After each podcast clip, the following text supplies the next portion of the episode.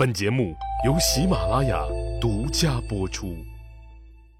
上集咱们说到，楚霸王项羽草草埋葬了虞姬后，带着忠心耿耿的最后八百人冲出了重围，一路奔着当年起兵的老根据地吴中的方向就去了。韩信急令灌婴带着他精选出来最精锐的五千骑兵突击队员往南追了下去。项羽渡过淮河，到达阴陵后。说正跑出感觉来了，觉得汉军怎么也追不上了的时候，命运又和他开了一个大大的玩笑。笔直的那条马路到了这儿，居然分了叉了，分成了左右两条路。既然没导航也没路标，那只能是问路了。可是他忘了，这是人家刘老大的主场啊！他和刘邦的撕逼大战，那算算也马上到了五个年头了。人脑子都快打成狗脑子了，人家大汉集团的媒体从业者们也是业界良心，早就连篇累牍的报道了楚军和他项羽的残暴。个别无良小媒体为了博个出位，把他项羽描述成了一个本事很大、人品很差、全方位无死角的纯纯粹粹的一个杀人狂魔。这样的大字报贴的满大街都是。更有一些无良自媒体，为了上个头条，甚至说出了什么“男人有了枪就像女人化了妆”，胆儿就贼肥。项羽仗着自己枪杆子多，无恶不作，每天必吃的一道菜就是“人脑子蘸大酱”这种无下限忽悠死人不偿命的话。在附近田间锄地的农夫们，远远的看见楚军的大旗，就知道那个吃人脑子的魔鬼来了。当即都捂着脑袋四散而逃了。项羽让小弟们拦住一个农夫，那个人腾时就吓傻了，捂着脑袋直哭。最后才听明白，人家坏人吃饭也是有时辰的，还没到看饭的点儿，不是吃脑子，是问路。也不知道是故意的还是真吓傻了，告诉霸王往左面走就是通往吴中的大道。于是信以为真的项羽带兵顺着灭亡那条路上一路狂奔。等他发现前面是一片沼泽，根本无法通行，再退回来的时候，关英带领的五千追兵已经迎面追了上来。一阵乒乒乓乓，项羽又杀出一条血路往东逃去。关英就像个狗皮膏药一样紧紧贴着项羽，一路打一路逃，越逃身边的人越少。逃到东城后。那这个东城是哪儿啊？就是现在的安徽定远东南部地区。这回头一点人儿，身后就剩下二十八个兄弟了。小舅子于子期也牺牲了，而汉军追上来的有两三千人，正好前面是一个高坡。项羽带领着这二十八个兄弟冲到了高高的坡上，汉军随即把他们团团围住。项羽觉得这次可能是真出不去了，也就放松了下来。他看着坡下乌泱泱围过来的汉军，对着那二十八个忠实追随自己的兄弟说：“我自江东起兵以来，算算有八个年头了，大大小小的战役也打了七十来场了，从来没有败过，所以才能称霸天下。这次被围在这儿。”绝不是我项羽无能，实在是这操蛋的老天爷故意和我过不去。既然他们汉军不怕死追了上来，今天就再让他们尝尝我的厉害。我要为你们打开一条生路，也让你们看看我是怎样斩将夺旗的。随后，他把二十八人分成了四队，每队七个人，让他们向四个方向冲杀。最后，在这个高坡的东面分三组集合。英勇无敌的楚霸王和视死如归的这二十八个兄弟呐喊着冲下山坡。底下的汉军知道项羽就这么几个人了，这可是建功立业的大好机会，都跃跃欲试，想抢个头功。没想到项羽太猛了，冲在前面的汉军别说抢个头功，还没明白咋回事呢。就眼睁睁看着自己的大脑袋下岗了。正对着项羽冲下来这个方向的汉军指挥官是郎中骑将杨喜。杨喜正组织汉军士兵往坡上冲呢，冷不防和项羽打了个照面。项羽大喊一声，杨喜被吓了个半死不说，连战马都惊了。杨喜拨马落荒而逃，一直跑出好几里地才敢站住，差点被吓出那失心疯来。项羽和二十八个兄弟按照约定，又分三处集结在了小山坡的东侧。就在灌婴再次组织围剿，汉军再次黑压压的围上来的时候，项羽也再次杀入了汉军阵中，一声喊，一枪挑死了组织围剿、一心立功迎上来的一名都尉。这名都尉成功的抢在自己功成名就之前，光荣的挂了。接连杀了百十名小兵后，又把这三处骑兵带出了重围。重新聚集后，项羽清点人数，经过这场鏖战。自己只损失了两个兄弟，项羽大笑：“兄弟们，怎么样？大王果然英勇无敌，我们心服口服。”如入无人之境的感觉太爽了，也让项羽恢复了信心。好，兄弟们，家乡就在眼前，我们杀回去！项羽再次带领着这二十六个兄弟杀开一条血路突围，那真是挨着的死，碰着的亡。一声怒吼就能吓死几个，再一枪又能挑死几个，乌骓马还能连踩带踹弄死几个。终于杀到了乌江的边上，已经到了他楚国的地盘上了。江的对面就是温暖的家。这一路昏天黑地、人喊马叫的大混战，早就惊动了乌江亭长。他急急地划来一艘小船，靠在了岸边，接应项羽上船。项羽眼望着江对面的家，近在咫尺。可是看看船，他犹豫了，因为这船太小了，只能渡过去他一个人。耳听得远远的喊杀声传来，乌江亭长大声催促：“大王，快上船！江东地方虽然不大，但也方圆千里有数十万的子民，足够建立霸业了。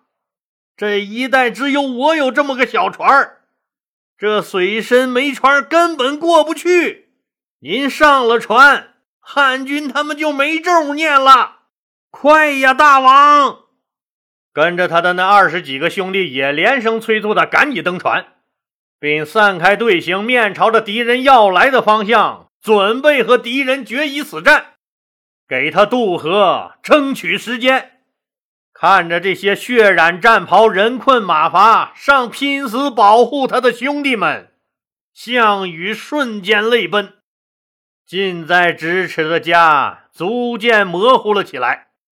虞姬走了，他的心早已死了，只是顾及那八百个留下将士的性命，才继续奋战下去，是要把他们带回家乡。可是事与愿违，这小小的船却只能渡过他自己一个人。他觉得自己真的已经很对不起兄弟们了，再不能让他们寒心了。况且自己已经了无牵挂，心如止水。乌江亭长和士兵们还在一连声的催促他赶紧登船。他笑了：“上天非要亡我，我还渡江干什么？想当年我项羽带领江东八千子弟兵渡江西征，谋取天下。现在只有我一个人回来了。”难道我要告诉父老乡亲们说，你们的儿子、你们的丈夫、你们的父亲都被我扔到江的那边了吗？纵使是江东父老不怪罪我，继续拥立我为王，我又有什么脸面面对他们？耳听的追兵越来越近了，大家还在一声声催促他赶快登船。项羽也不答话，拉过来他的乌骓马。对乌江亭长说：“我知道您是个忠厚长者，这匹马跟我出生入死了五年，所向无敌，屡立战功。我不忍心让他白白送死，就把他托付给您，带回江东去吧。回过头来，大声对部下说：“兄弟们，我们回不去了。”大家一看项羽坚决不肯走，也都纷纷下马，把跟随自己出生入死了几年的爱马也都解下马鞍子放生了。乌江亭长知道多说无益。于是便牵马上船，乌骓马望着项羽，前蹄使劲刨地，悲鸣长嘶不止。项羽背过身去，不忍看他。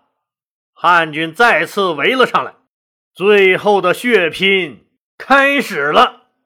血光中，兄弟们一个个倒下，倒在了一江之隔的家门口。项羽一阵砍杀。杀死了数百汉军士兵，但汉军人太多了，杀了一批又围上来一批，不知过了多长时间，反正只剩他一个人了。他也已经是遍体鳞伤，血一点一滴从他身上流下来，生命也正一点一滴离他而去。项羽看到汉军也不敢接近他，只是远远的围着。谁都知道。这场大仗马上就要胜利了。虽然干死面前这个男人，自己就能封妻荫子、封侯拜将了，但是他们更知道，只要自己一靠近，胸前一定会多出一个血窟窿。自己死了，空留一个烈士的称号有毛用？还是活着比较滋润。反正那个楚霸王浑身是伤，已经坚持不了多长时间了。看着围着他的那些个苦哈哈的小兵们，这项羽突然没有了杀人的欲望，都是些小喽啰，没有一个大人物。他知道自己这个脑袋可是能换来享不尽的荣华富贵，总得照顾照顾熟人吧？怎么打了这么长时间，一个熟人没见着呢？陈平呢？韩信呢？英布呢？你们都背叛了寡人，你们现在都在哪儿？都在跪舔你们主子刘邦吗？对了，路上仔细和他说了叔叔项伯叛变的事儿，我以前怎么就一点都没察觉呢？他能理解项伯知恩图报，帮助张良，但是这个叔叔彻底站在了刘邦一边，他却打破脑袋都想不明白，这到底是为了什么？对了，还有自己的结拜大哥刘邦呢，不是他亲口说的“不求同年同月同日生，但求同年同月同日死”的吗？一想起刘邦，他就想笑。那个逃跑专业户，从来不冲锋在前不说，反而是一旦有个风吹草动，哎，你说马上奔六的人了，撒丫子就能比兔子跑的都快。也真是难为他了。嘿，远远的还真看见一熟人，可惜名头太低了。不过不要紧，因为我项羽，你小子马上就能名扬青史了。项羽向他招手：“嘿，小子，说你呢，你叫什么来着？对了，吕马童。哎，你怎么往后退了？”别装成人畜无害的样子了！来来来来来，你上前来！我不计较你背叛了我，我今天就卖个大大的人情给你。说完，指了指自己的脑袋。吕马童都吓尿了，连连后退了几步。项羽哈哈大笑，扔下霸王枪，拔出了宝剑。叔父，亚父。龙驹、美人儿，还有千千万万战死的兄弟们，我来陪你们了！剑锋一抹，血光四溅，英雄一世的楚霸王轰然倒下。意识模糊中，他看到了昏暗的天，看到很多人一拥而上来争抢自己的身体。他们自己打得鸡飞狗跳，互相残杀，然后天就黑了下来，什么也看不见了。虞姬，我的爱人，这是楚国的土地，我们到家了。在小船上已经到了江心的乌骓马突然长啸一声，向冰冷湍急的乌江水中猛然一跃而下，去追随他的主人去了，只留下乌江亭长。长长的一声叹息，一代霸王就此谢幕，徒留下千古的传奇。乌江江边成了一代扛把子的终点。当冠英回来复命，王毅、吕马童他们五个人分别捧着项羽的脑袋，拎着大腿、胳膊回来领赏的时候。刘邦确定了项羽确实已死，随即一支骑兵队火速冲出了汉军军营，直冲入韩信驻军的军营中。韩信听着动静不对，急忙出来查看时，迎面碰上了急急往自己军帐里闯的人。